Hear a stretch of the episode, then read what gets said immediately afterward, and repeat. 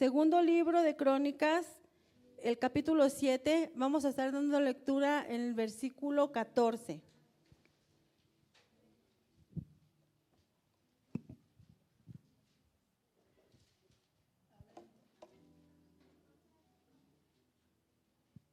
Gloria al Señor.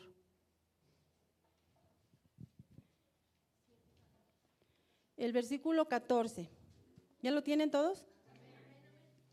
Vamos a dar lectura todos juntos en el nombre del Padre, del Hijo y del Espíritu Santo.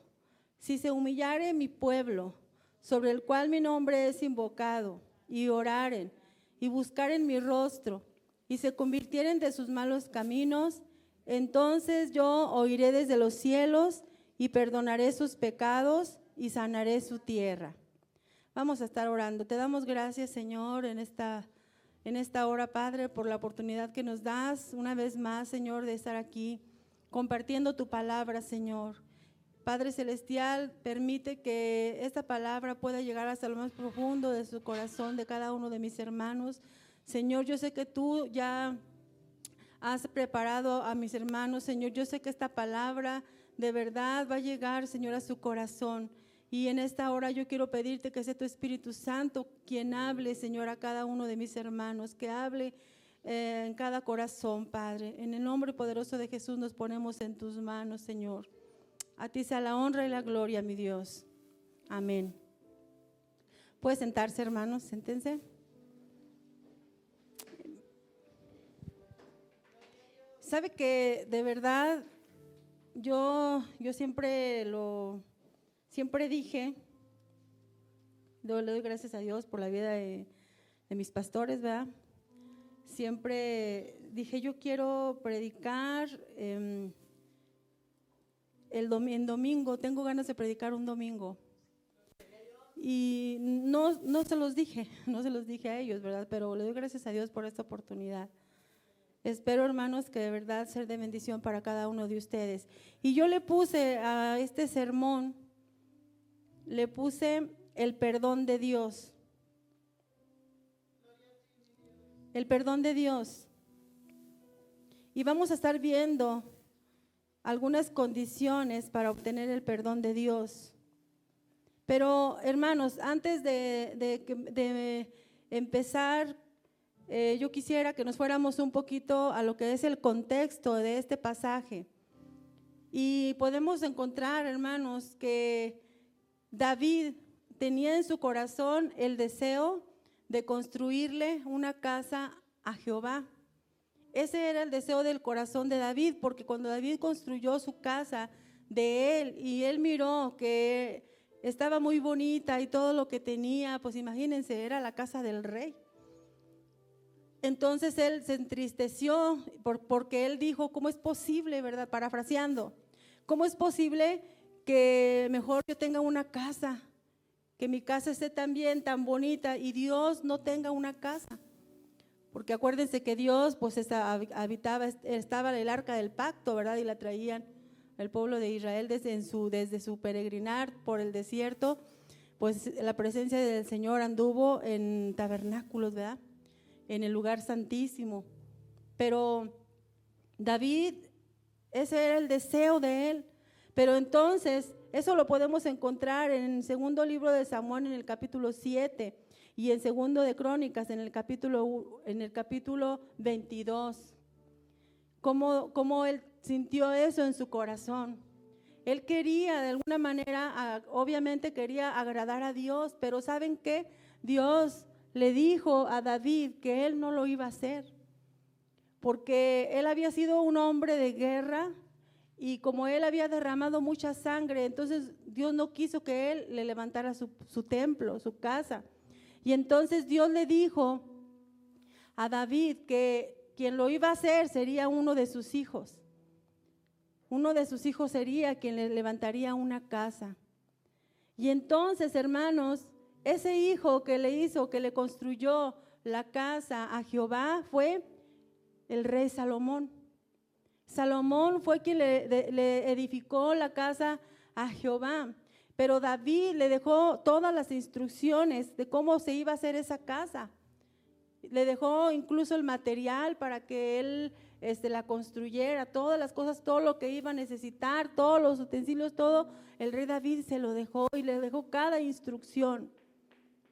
Y entonces, hermanos, ya después, aquí vemos cuando Salomón dedicó el templo en Jerusalén, su anhelo era que Dios se agradara de aquel lugar para que los israelitas tuvieran un lugar a donde acudir en busca de ayuda.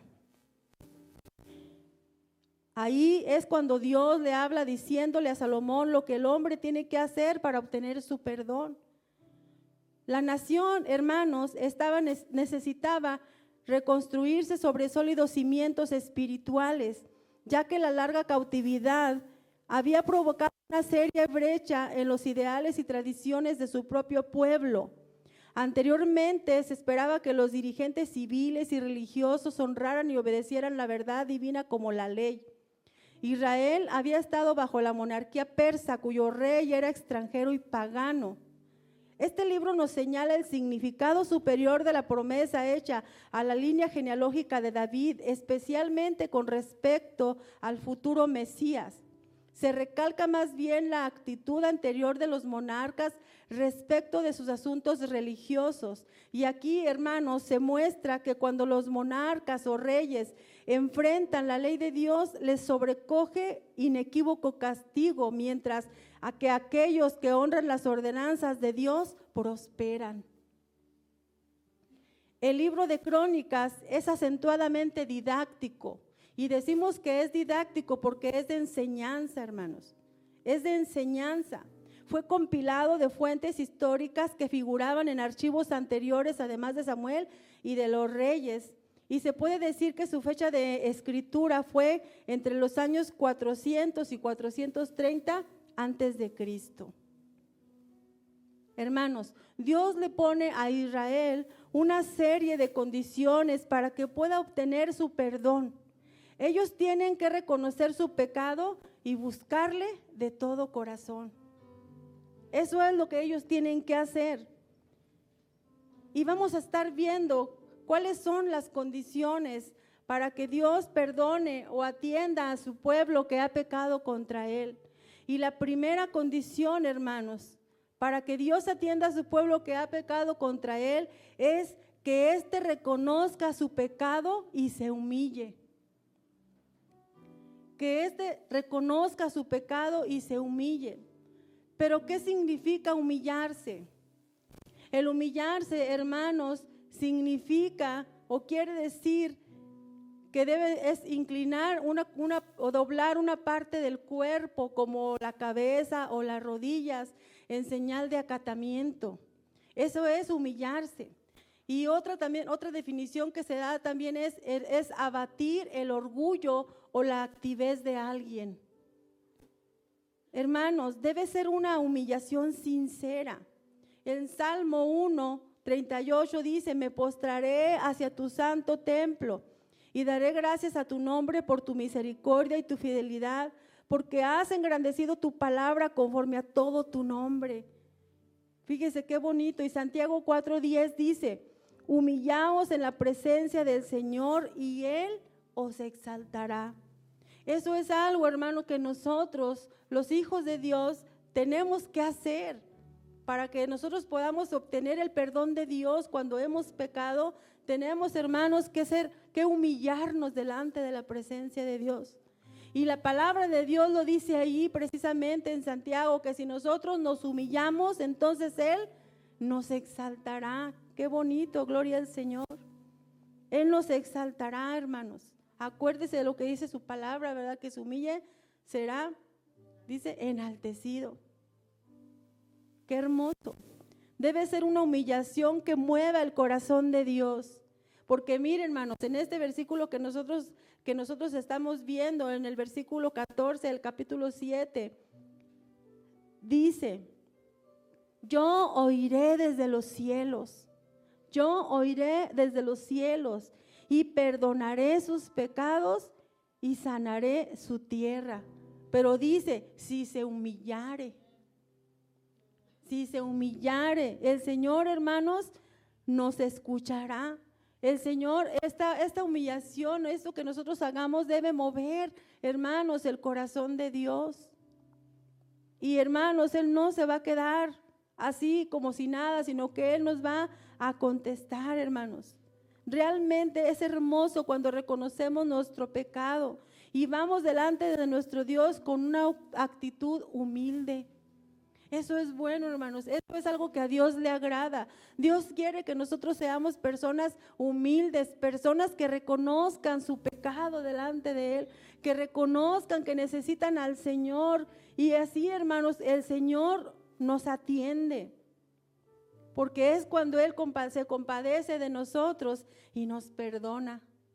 Amén. Cuando nosotros venimos realmente, hermanos, con nuestro corazón que realmente, hermanos, movemos el corazón de Dios. Fíjese, dice Guillermo Dawson, él refirió en cierta ocasión esta historia para, ilustrar cuán humilde debe mostrarse el alma antes de que pueda hallar la paz.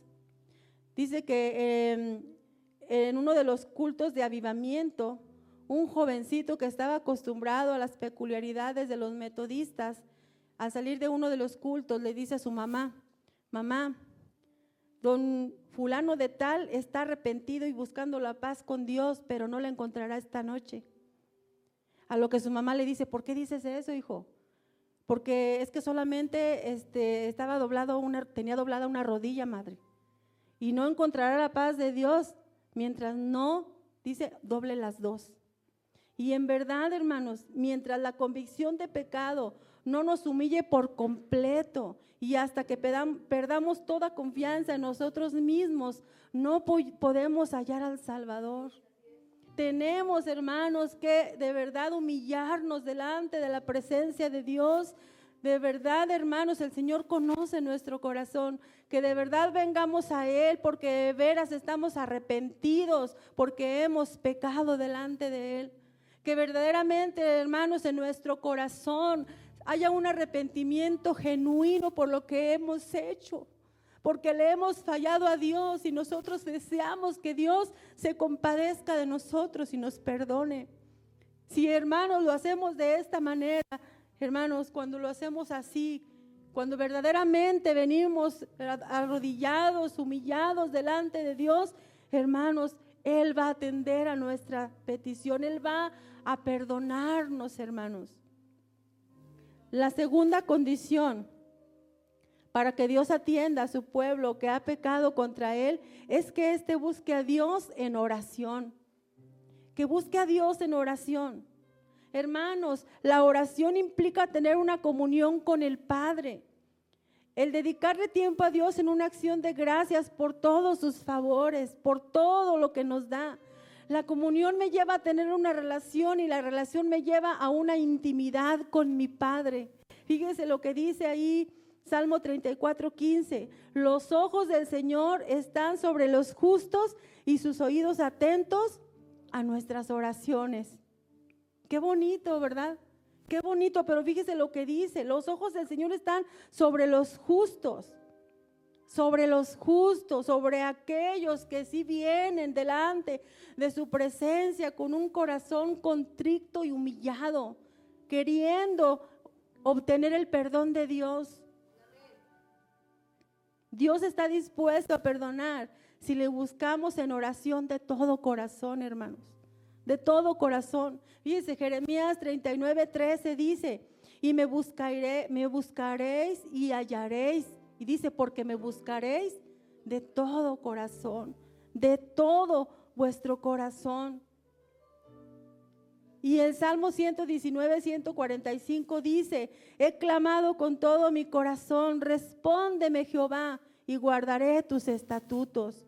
Hermanos, aquí David estaba clamando, él clamaba. Y clamar significa pedir o requerir una cosa con vehemencia o desesperación. Y imagínense, hermanos, a David clamando de esta manera, clamando de esta manera, diciendo,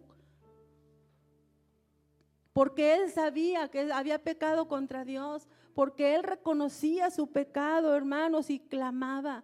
Y eso, de esa manera, como nosotros debemos hacerlo, hermanos, debemos clamar a Jehová.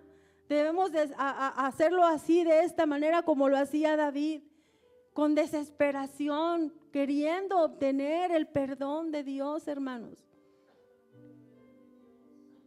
Fíjense, fíjense, hermanos, el Señor nos conoce también que sabe si de verdad lo estamos buscando de todo nuestro corazón.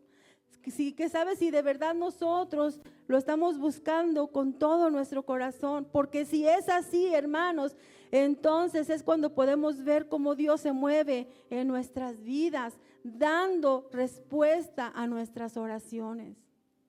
Qué bonito, hermanos, cuando de verdad lo hacemos así. Porque, hermanos, Dios nos conoce, porque Dios sabe ¿Cómo estamos nosotros pidiéndole a Dios? ¿Cómo venimos delante de su presencia? ¿Realmente lo estamos haciendo así? ¿Con todo nuestro corazón? Hermano, alabe al Señor. Alabe al Señor, hermano. El Señor está aquí en este lugar. El Señor está aquí, hermanos. Dios está dispuesto a perdonar si pedimos con sinceridad. Y es otra de las cosas, hermanos, que nosotros, los hijos de Dios, debemos tener. Debemos venir delante del Señor con sinceridad. Debemos pedirle, debemos ser sinceros, hermanos, en nuestras oraciones. Y en Hebreos, en el capítulo 10, en el versículo 22, la primera parte dice, acerquémonos con el corazón sincero, en plena certidumbre de fe. En plena certidumbre de fe. Pero dice, acerquémonos con corazón sincero, hermanos. Dios quiere que seamos sinceros. Y mire, la sinceridad se define como sencillez, pureza, ingenuidad, veracidad y modo de expresarse libre de fingimiento. Dios quiere que seamos sinceros, hermanos. Dios no, no nos quiere que seamos eh, personas que solamente venimos a, fingir que somos cristianos o estamos ahí, ¿verdad? Pero el Señor conoce nuestro corazón y sabe de qué manera nosotros estamos clamando a Él, hermanos. ¿Cómo lo buscamos a Él? ¿De qué manera estamos viniendo a su presencia? ¿Realmente lo estamos buscando con sinceridad? ¿Realmente estamos siendo sinceros en nuestro corazón? Eso es algo, hermanos, que nosotros debemos hacer. Eso es algo que debemos hacer, hermanos, que debemos venir ante la presencia de Dios con un corazón sincero, con un corazón sin fingimiento, hermanos, porque no lo podemos engañar a Dios, porque el Señor mira nuestro corazón y se agrada cuando nosotros lo estamos haciendo verdaderamente con sinceridad. Y también se da cuenta cuando no lo estamos haciendo así, hermanos. El Señor es tan hermoso. El Señor es tan bueno que a pesar de como nosotros venimos delante de su presencia, hermanos, Él es misericordioso y nos atiende. ¿Cuánto más si usted viene delante de su presencia con sinceridad? Hermano, va a ser algo maravilloso en su vida. Hermano, usted va a poder experimentar la presencia de Dios en su vida de una manera hermosa. La tercera condición para que Dios atienda a su pueblo que ha pecado contra él es que éste busque su rostro, hermanos. Que éste busque su rostro. Buscar su rostro. La palabra hebrea para rostro, rostro en el Antiguo Testamento es presencia. Es presencia, hermanos.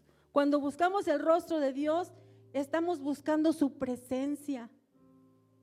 El llamado a buscar el rostro de Dios se hizo a su pueblo, hermanos, porque lo habían abandonado y necesitaban regresar a Él. Necesitaban regresar a Él. Cuando nos acercamos a Dios en oración, buscamos su rostro. Dice el Salmo 24, el versículo 3 al 6, dice, ¿quién subirá al monte de Jehová? ¿Y quién estará en su lugar santo? Y luego dice limpio de manos y puro de corazón. El que no ha elevado su alma a cosas vanas ni jurado con engaño. Él recibirá bendición de Jehová y justicia del Dios de salvación. Y luego dice, tal es la generación de los que le buscan, de los que buscan tu rostro, oh Dios de Jacob. De los que buscan tu rostro, oh Dios de Jacob. Qué hermoso la verdadera naturaleza de la adoración, hermanos, es buscar el rostro de Dios en una búsqueda constante de su presencia. El Salmo 27, 8 dice, cuando dijiste, buscad mi rostro, mi corazón te respondió, tu rostro, Señor, buscaré. Y el Salmo 63, 1 dice, Dios, Dios mío eres tú, de madrugada te buscaré. Mi alma tiene sed de ti, dice, y mi carne te anhela en tierra seca y árida donde no hay aguas. Hermanos, el salmista, estaba diciendo en, este salmo, estaba expresando la necesidad de buscar la presencia de Dios. Y él le decía, mi alma tiene sed de ti y mi carne te anhela en tierra seca y árida donde no hay aguas. ¿Usted se imagina un lugar así? Yo me puedo imaginar el desierto, hermanos. ¿Cómo está el desierto sin agua? Seco, agrietado, necesitando agua, lluvia. Así, hermanos, el salmista decía. Qué bonito, hermanos, que nosotros también reconozcamos que necesitamos a Dios, que necesitamos buscar su presencia de esta manera, como una tierra que necesita el agua, que así se sienta nuestro corazón que estemos deseosos de la presencia de Dios porque necesitamos, porque nuestra alma tiene sed. Y decirle así como decía el salmista, mi carne te anhela. Qué hermoso, hermanos, el que poder buscar la presencia de Dios de esta manera. Qué bonito, ¿verdad? Cuando realmente nosotros sentimos eso, que necesitamos tanto la presencia del Señor. ¿No se ha sentido así? Ha habido momentos en los cuales sí, nos sentimos así, ¿verdad? Que necesitamos la presencia de Dios, que necesitamos estar llenos de la presencia de Dios. Porque hermanos, déjeme decirle que sin Dios no somos nada. Sin Dios, hermanos, no, no, somos nadie. No podremos caminar, hermanos, sin Dios. Nuestra vida será una vida sin sentido, una vida árida porque no le tenemos, porque no buscamos su presencia. Tenemos que buscar la presencia de Dios, hermanos.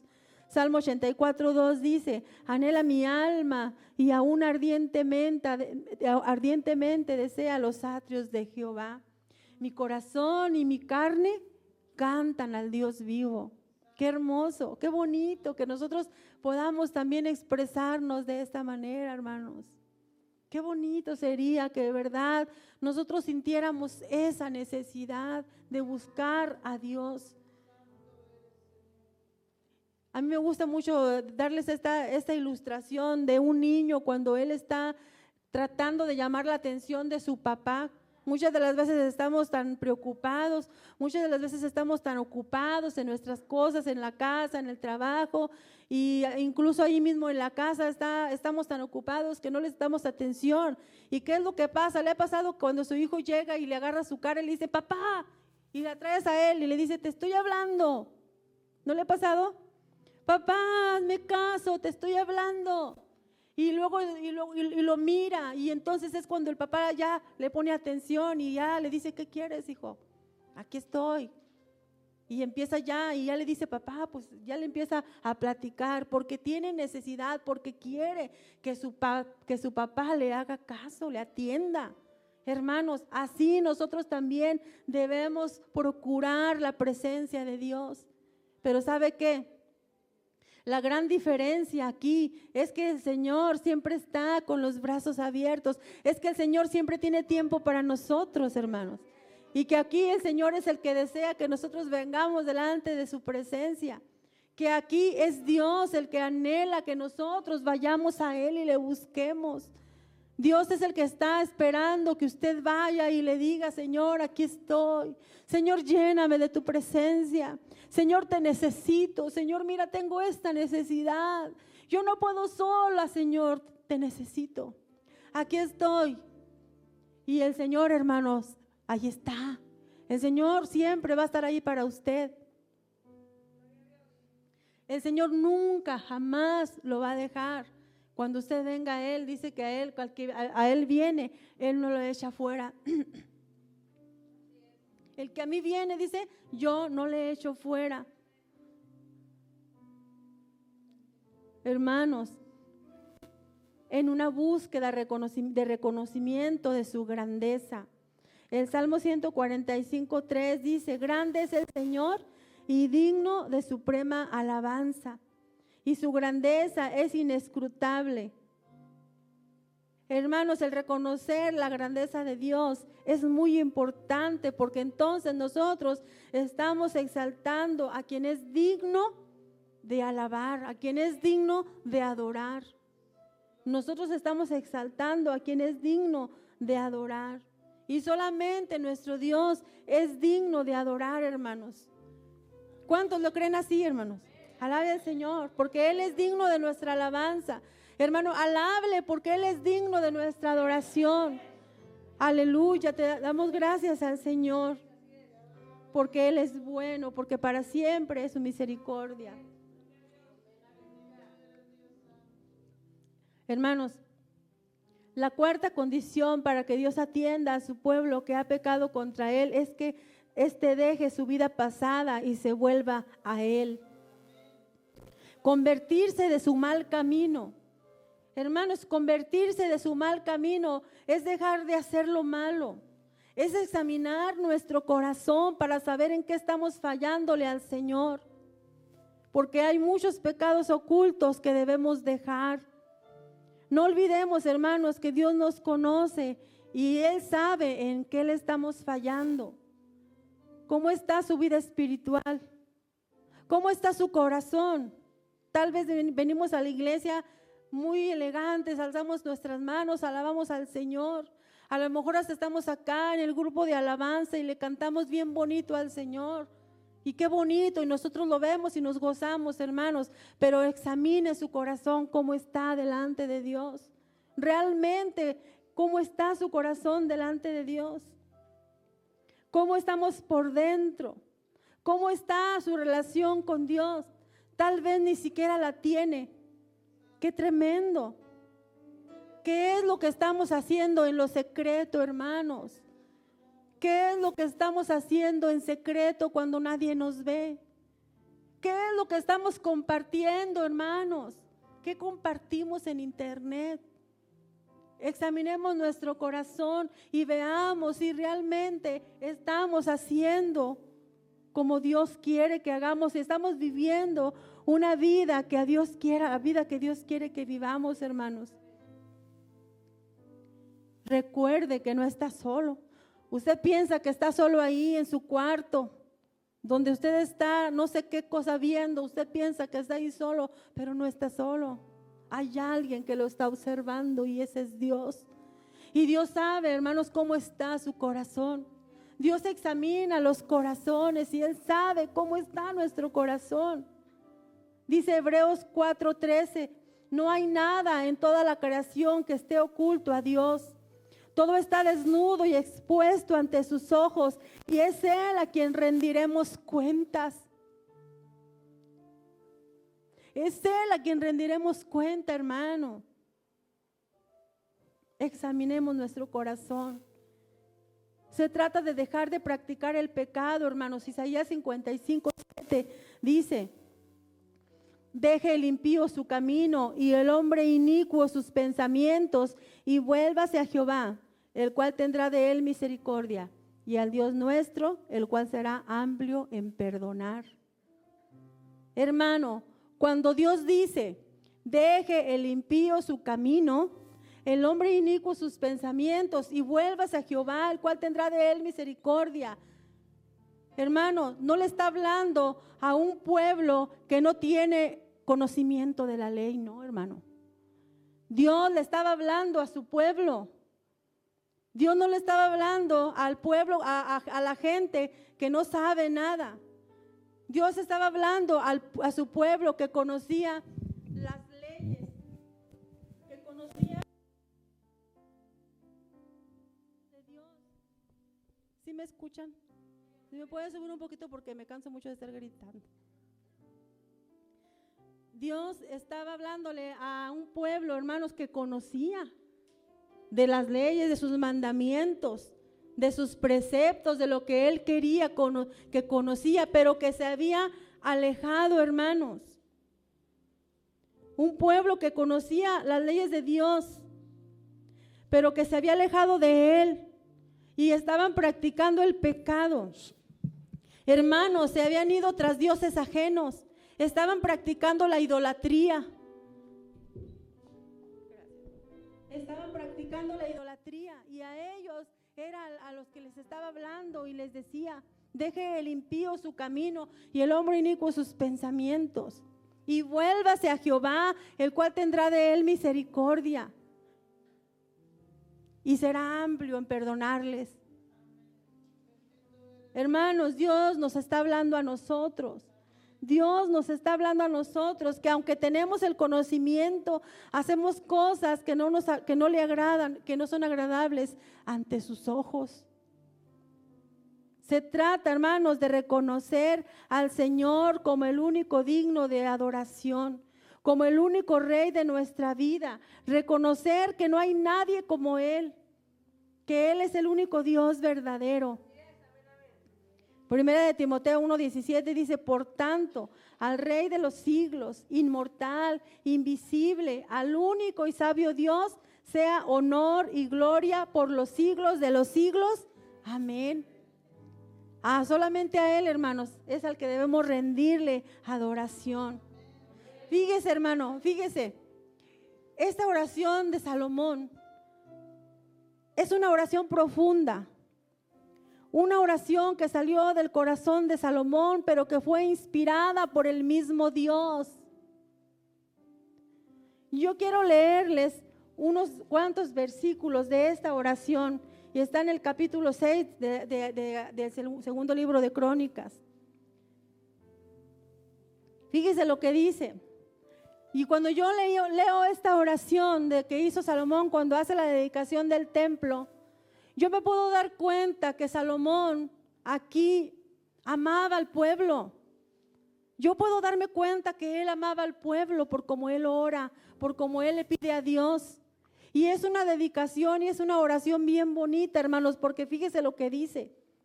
En el versículo 12 dice, 6.12, se puso luego Salomón delante del altar de Jehová, en presencia de toda la congregación de Israel, y extendió sus manos, porque Salomón había hecho un estrado de bronce de cinco codos de largo, de cinco codos de ancho, de altura de tres codos, y lo había puesto en medio del atrio, y se puso sobre él.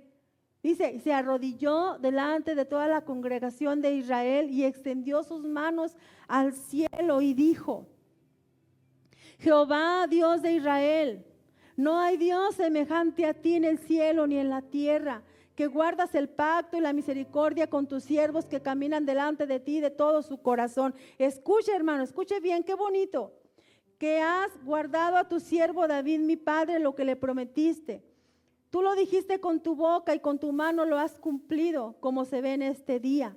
Ahora pues, Jehová Dios de Israel, cumple a tu siervo David, mi padre, lo que le has prometido, diciendo, no faltará de ti varón delante de mí, que se siente en el trono de Israel, con tal que tus hijos guarden su camino, andando en mi ley, como tú has andado delante de mí. Y luego fíjese lo que dice el versículo 18, mas es verdad que Dios habitará con el hombre en la tierra.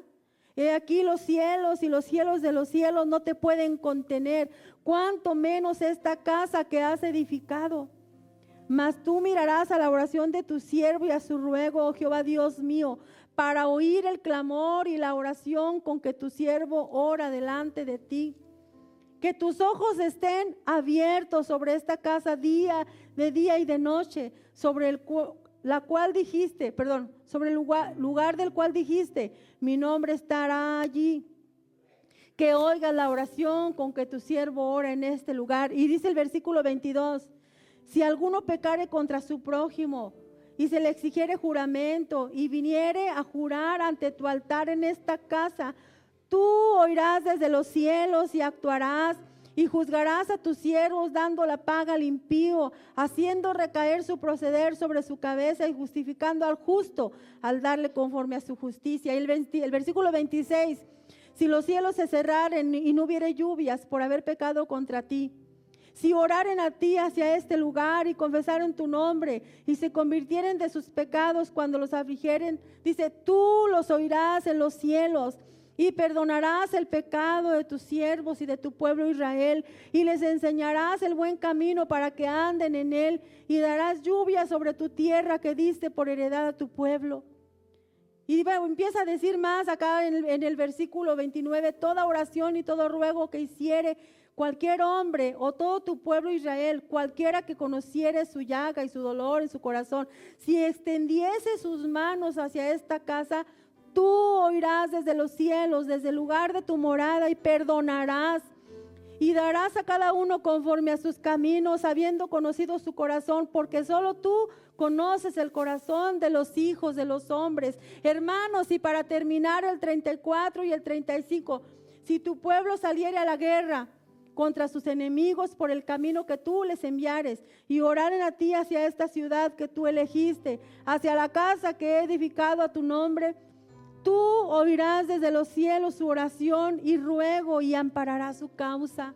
Fíjese qué hermosa oración. ¿No se goza? Qué bonita oración. Pero algo que a mí me llama mucho la atención es en el versículo 18 cuando dice, mas es verdad que Dios habitará con el hombre en la tierra. He aquí los cielos y los cielos de los cielos no te pueden contener, cuanto menos esta casa que te he edificado. Entonces le dice como queriéndole decir, pero tú desde los cielos, Señor, oirás.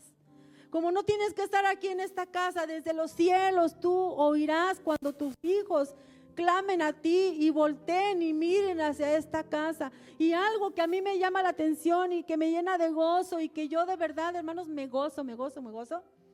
Es, hermanos, porque miren, ella decía, él decía, ni siquiera tienen que estar allí en la casa. Ni siquiera tienen que estar ahí orando en la casa. Si ellos salieran a la guerra, si ellos estuvieran en otro lugar. Hermanos, y esto me recuerda a mí, Daniel, cuando Daniel estuvo allá cautivo en Babilonia, ¿se acuerdan? Dice que él abría las ventanas que daban hacia dónde. ¿Por qué? ¿Por qué, ¿Por qué abría esas ventanas? Porque daban hacia Jerusalén. ¿Y dónde era donde estaba la casa de Dios? En Jerusalén. Y nada más por eso él volteaba y oraba y le pedía a Dios, porque él sabía que así era como tenía que hacerlo. Hermanos, ¿por qué, hermanos? El Señor, gracias a Dios, ahora habita en nuestro corazón. Qué bonito que tengamos una casa donde vengamos a adorarle al Señor. Qué bonito es, pero es más bonito que podemos tenerlo en nuestro corazón y que nosotros, hermanos, podemos darle la honra y la gloria. Hermanos, fíjese qué hermosa, qué hermosa oración hace Salomón. Una oración que al final Dios respondió de una manera satisfactoria para él y para el pueblo. Hermanos, porque Dios contesta la oración de sus hijos. Dios contesta la oración de Salomón en medio de algo extraordinario. Manifiesta su poder y lo hace de una manera singular, como solo Él puede hacerlo. Su misma gloria bajó, dice, y llenó todo el lugar. Sí, hermanos, porque, porque eso es lo que Dios hace cuando le rendimos loor solamente a Él. Cuando en nuestro corazón, se, nosotros hermanos, cuando en nuestro corazón le rendimos y se levanta un holocausto exclusivamente para Él, Él no se hace esperar, hermanos. Porque cuando nosotros lo hacemos de verdad, con todo nuestro corazón, y le alabamos y le glorificamos y le pedimos, Señor, perdóname porque he pecado delante de ti. Mira, Señor, este pecado es muy grande, solamente tú puedes perdonarme. Mira todo lo que he hecho, Señor, y aquí vengo delante de ti. Y movemos el corazón de Dios, hermanos. Y el Señor no se hace esperar cuando usted viene y le rinde y se humilla delante de su presencia. Tenga por seguro que el Señor va a descender, que su gloria va a llenar su vida, su corazón y va a poder experimentar esa presencia, hermanos, porque fíjense qué hermoso podemos nosotros ver aquí. Y es algo que a mí me, también me, me emociona. Hermanos, Dios le responde a Salomón y le dice, ahí precisamente el versículo que leímos, el, el versículo que nos compete, dice, aquí, si se humillare mi pueblo sobre el cual mi nombre es invocado, y oraren y buscaren mi rostro y se convirtieren de sus malos caminos, Entonces yo oiré desde los cielos y perdonaré sus pecados y sanaré su tierra. Hermanos, Dios no se hace esperar cuando nosotros venimos delante de su presencia con un corazón contrito y humillado. Dios no se hace esperar, hermanos. Usted no puede decir, es que yo es que es que lo que yo he hecho es muy grande, es que este pecado que yo he hecho delante de Dios no se puede perdonar. Quiero que sepa que sí, sí hay.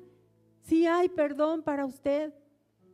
Dios perdona, hermanos. No hay pecado que Dios no pueda perdonar.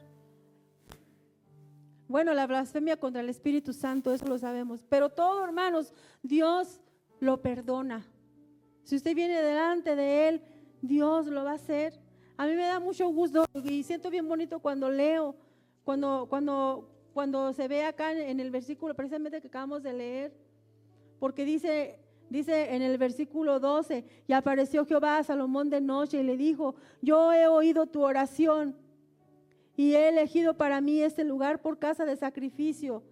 Y luego ya le dice, si yo cerraré los cielos para que no haya lluvia y mandare a la langosta que consuma la tierra, o si enviare pestilencia a mi pueblo, y entonces ya es cuando le dice, si se humillare mi pueblo. Qué bonito, ¿verdad? Qué bonito es cuando Dios nos contesta. Se siente bonito, ¿verdad? Usted ha podido experimentar cuando Dios contesta a su petición. ¿A poco no se siente bonito de saber que Dios lo atiende? Hermano, dice, dice el Señor, el que a mí viene yo no le echo fuera. Hermano, si usted va delante de Dios y usted le pide que le perdone, Dios lo va a hacer, hermano. Dios va a contestar cada una de sus necesidades. ¿Cuántas veces nos hemos alejado de Dios pensando que podremos vivir sin Él? Pero cuando tocamos fondo nos damos cuenta que no podemos, que no podemos, que lo necesitamos a Él para continuar en esta travesía, hermanos. Necesitamos a Dios para que nos ayude a continuar en este peregrinaje. Porque hermanos, nosotros somos peregrinos y extranjeros aquí. Tenemos nuestro lugar allá con Él. Un día vamos a estar con Él. Pero ¿cómo lo vamos a hacer si estamos en pecado? Necesitamos pedirle al Señor que nos perdone. Si usted está arrepentido, hermanos, quiero que sepa que Dios lo perdona. Dios está siempre con los brazos abiertos para darnos el perdón, hermanos. Puede no reconocerlo y creer que lo puede todo sin Él, pero al final se dará cuenta que lo necesita. Acéptelo y reconozca que sin Él no puede. El Señor dice en Proverbios 23, 26, dame, hijo mío, tu corazón y miren tus ojos por mis caminos. ¿Por qué no se humilla delante de Dios? ¿Por qué no viene y lo busca? ¿Por qué no se humilla delante de Él de todo su corazón? Apártese de su mal camino, reconózcalo. Recuerde que al corazón contrito y humillado el Señor no lo desprecia. Venga a este altar, hermano, y humíllese delante de Dios. Venga, porque Dios, hermanos, le puede perdonar. Acuérdese, hermanos, que Dios está aquí para perdonarlo si usted ha cometido un pecado. Dios lo hace, hermano, créalo, créalo, humíllese. Pídele perdón por esos pecados ocultos y verá cómo Dios le exaltará y su gloria lo llenará y su gloria lo llenará porque su misma presencia lo inundará. Dios está aquí.